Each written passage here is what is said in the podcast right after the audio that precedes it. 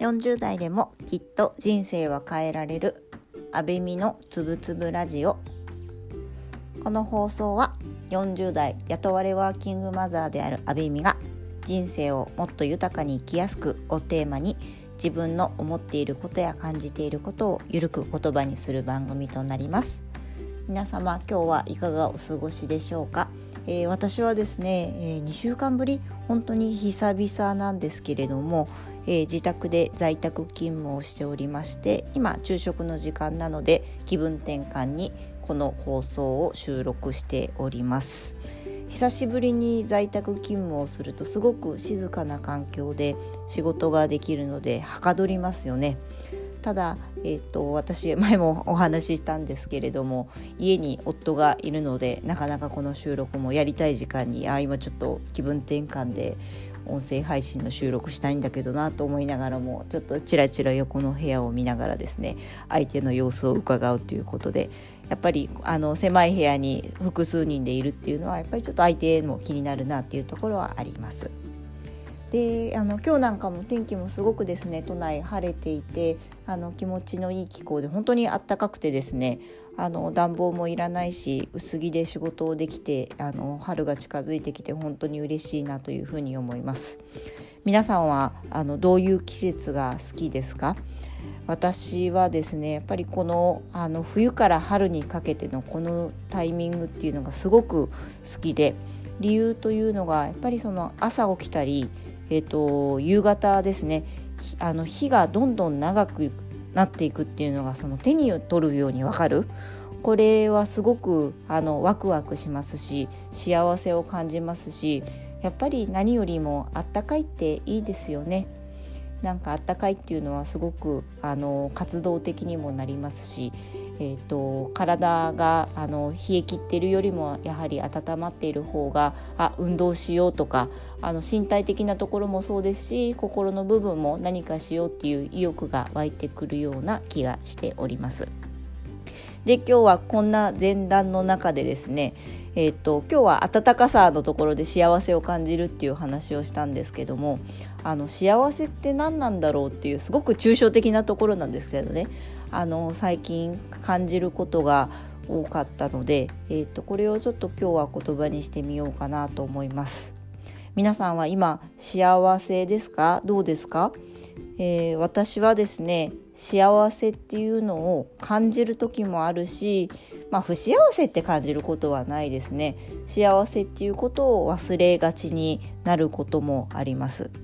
でじゃあ幸せの定義って何なんだろうと思うんですけれどもやっぱり幸せっていうのは自分自身が感じて定義づけするもんなんだろうなっていうのをすごく最近感じることが多いですね。で私はやっぱり子供と向き合っていて子供がああでもないこうでもないといろいろイヤイヤしていたり自分の予定がですね父としてあの進まない時なんかはすごく幸せを忘れがちでもうなんでこの子は言うこと聞いてくれないんだろうなんでこれも私も会社に行かないと遅刻しちゃうのにっていう気持ちになってついつい幸せを忘れがちになってしまうんですけれども。実際のところですねやっぱりその幸せっていうのをもう一度振り返って何かあの行事がある時にあのきっかけがある時に考えてみるとは私やっぱりものすごく幸せなんじゃないかと思うことが時々あるんですね。例えば最近であればあの音声配信でも収録したんですけれども子供が今、えーと、生まれてから1,000日ですねを迎えましてすごくなんか感慨深いものがありましてですねあの自分を本当にお母さんにしてくれてで毎日毎日あのすごくあの愛らしい笑顔を見せてくれて時々やっぱり泣いたり怒ったりすることもあるんですけれどもこんなに自分が子供を持って子供のことを愛おしいという気持ちになるなんてあの夢にも思ってなかったんですよね。なのでやっぱり子どもの存在っていうのはあの私たちに喜びとか癒しを与えてくれていて私はとても恵まれているな幸せだなっていうふうにですね思うことがすごくあるんですね。なのでやっぱりそういう幸せっていうのは時とか環境によってもちろん自分のあの考え方が変わった時にですねついついやっぱり忘れがちになってしまいそうになるものなのでこの辺りっていうのはやっぱり自分がそのしあの自分の解釈によって幸せか幸せじゃないかなんてどうにでもあの決められるなと思っていてその幸せそのものをやっぱり自分がしっかりとその気づける体質である必要があるんだろうなっていうのを最近とても感じています。例えばですねあの私なんかが毎日すごく高級なめっちゃあの高層マンションに住んでですねすごい広い部屋を与えられて何でも自由に買い放題であの毎日すごくいいものを食べてるっていう生活を想像した場合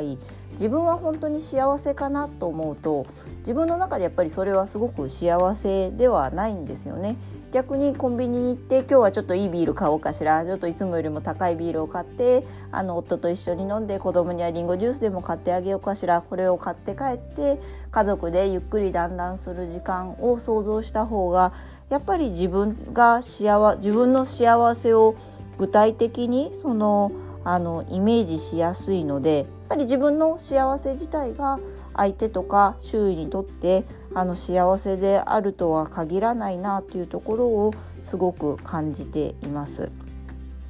であとここで最近、まあ、読んだ書籍なんかにも書いてあったんですけれどもその幸せっていうのはじゃあ自分の人生だけ見ていたらあのそれは幸せに気づけるのかっていうとそうではなくてこの書籍に書いてあったのはあの古い童話なんですけれども「あの幸せの青い鳥」っていう偶話ですねこれはベーティル・リンクが書いたもうすごく古い本だと思うんですけどもこれはまあ幸せを求めてそのさまざまな場所をあの旅してですねあの幸せの青い鳥を探すんですけれども幸せの青い鳥が見つからないと。で落胆して家に戻ってきたら実はその幸せの青い鳥っていうのはその最初から自分たちの家にいたっていう話なんですよね。でこの偶話がやっぱり意味するところっていうのは結局やっぱり幸せっていうのは実はその足元とか近い場所にあるそれに気づかないっていうことが多いっていうところが一つとあともう一つはやっぱり他の他者を見る他の人生を見る別の生き方を知ってこそ、まあ、自分の幸せの価値観とかをあの気づかされる場面になるっていうところを聞いてすごくなんかハッとしましたね。あのこれやっぱり家にずっと閉じこもったままだと自分が幸せかどうかなんてやっぱり感じることがなくて例えばその普段風邪ひかないのに風邪ひいちゃってすごく体調が悪くなってああ普段ってやっぱり健康第一だなって気づくのと同じように